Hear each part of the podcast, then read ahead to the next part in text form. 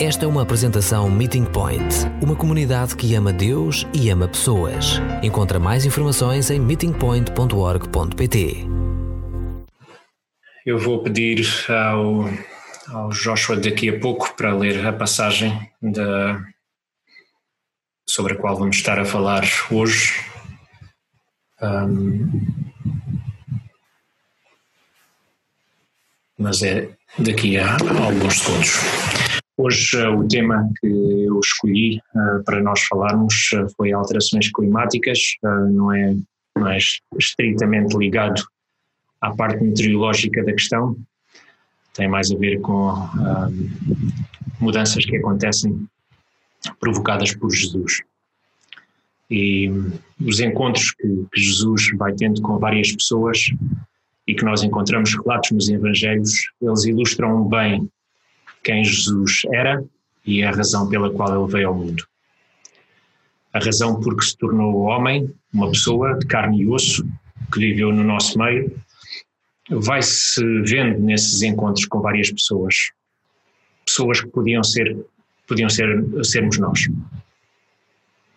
Esses encontros ilustram o plano da salvação e a redenção para cada pessoa da humanidade.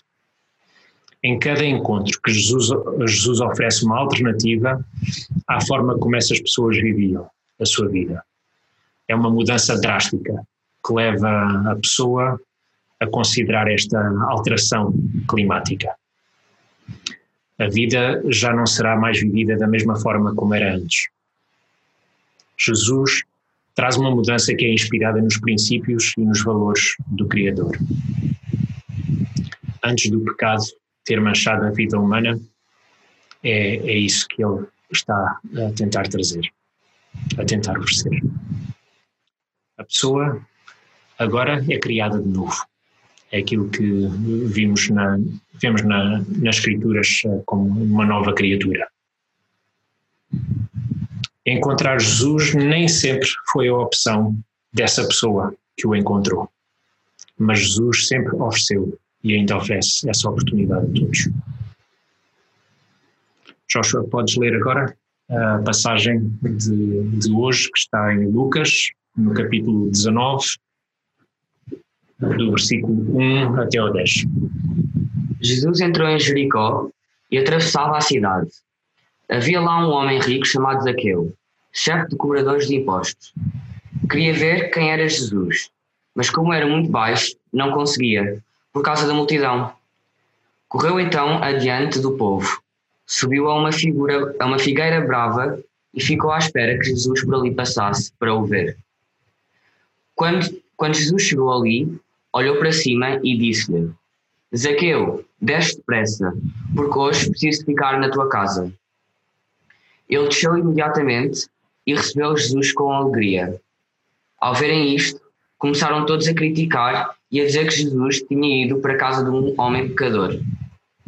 Zaqueu pôs-se de pé e disse ao Senhor: Ó oh Senhor, vou dar aos pobres metade de todos os meus bens, e às pessoas a quem prejudiquei, vou dar-lhes quatro vezes mais.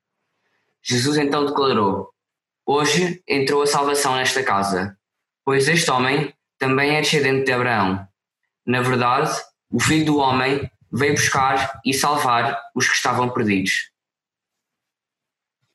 Obrigado, Joshua.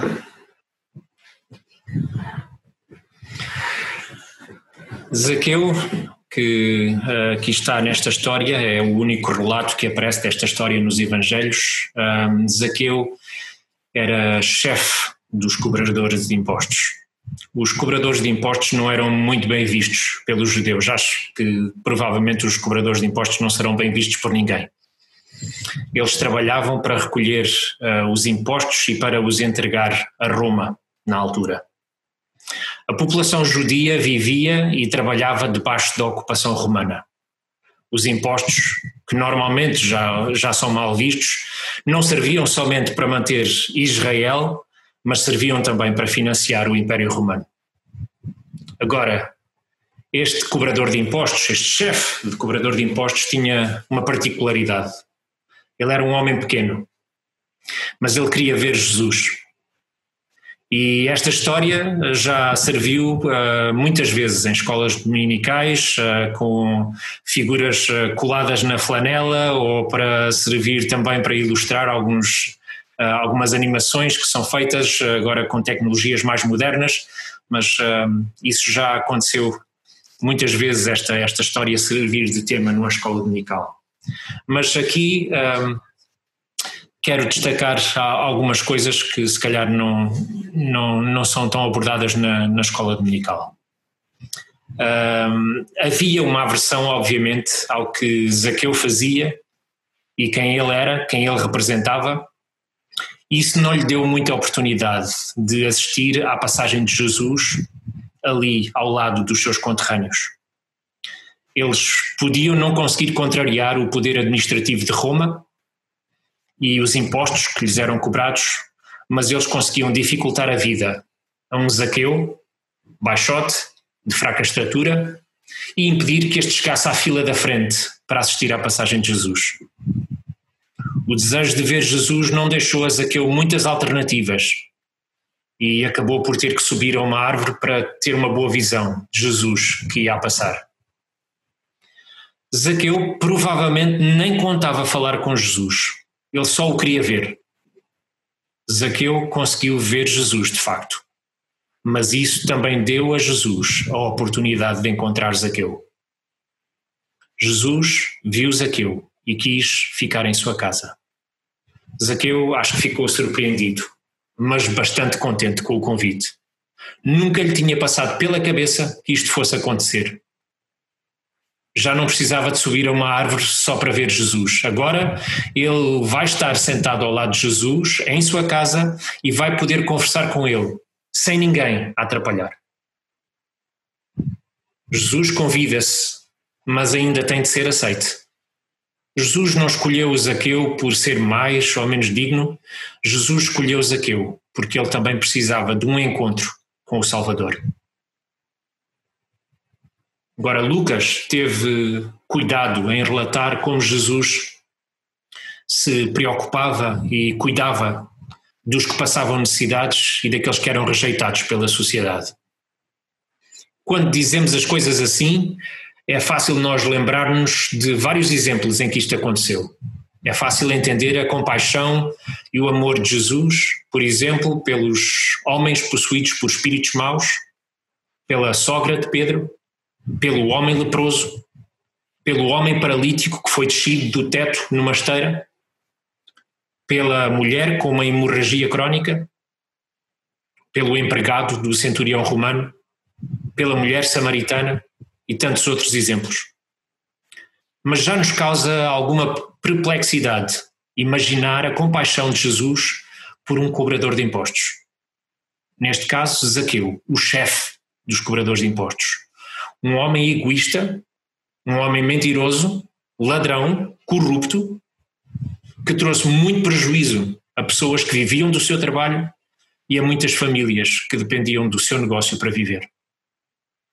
Imaginem vocês agora alguém numa posição de influência na administração pública, equivalente a um chefe de cobrador de impostos, alguém que tira benefício do dinheiro dos contribuintes, Alguém que cobra mais do que deve para ficar com algum para si, alguém que engana e que mente para enriquecer.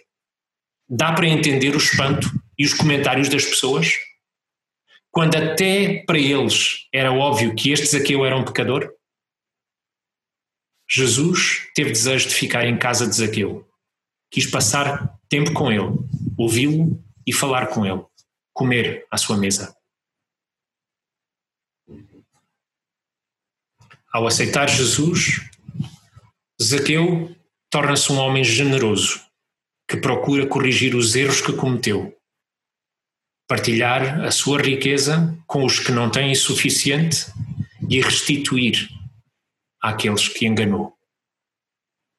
Vocês conseguem imaginar uma mudança assim? Uma mudança deste tamanho? como isto terá provocado uma alteração no clima espiritual das pessoas que viviam em Jericó. Imaginam isto acontecer na vossa vila, na vossa cidade? Zaqueu é o exemplo de um homem rico que passou pelo buraco da agulha. Mas o feito não é mérito seu, é uma dádiva de Jesus. Jesus veio para entrar na casa de pecadores, para os ajudar a mudar, para lhes dar uma nova vida. A mudança que Jesus nos traz não se limita aos nossos comportamentos. A mudança que Jesus nos oferece é a da nossa identidade, é a do nosso caráter. Agora passamos a ser filhos de Deus. A mudança que Jesus nos propõe custou-lhe a vida. O castigo pelo engano, pela ganância, pela ofensa, pelo orgulho, o ódio e a ira, esse castigo era nosso, mas foi ele quem o pagou.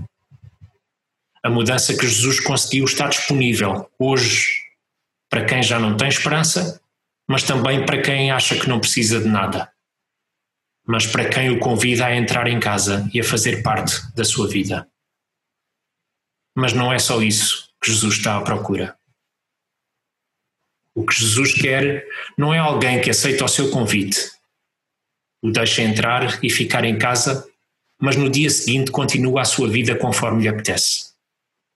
Jesus quer trazer uma mudança, que abala a nossa vida, uma mudança climática que nos impele a abraçar Jesus e a fazer parte da sua forma de viver, em que Ele é o Rei e nós somos parte do seu reino, em que Ele é Cristo e nós somos a sua Igreja, em que reconhecemos as nossas falhas, o nosso pecado, nos arrependemos e agora vivemos, porque Ele está conosco todos os dias.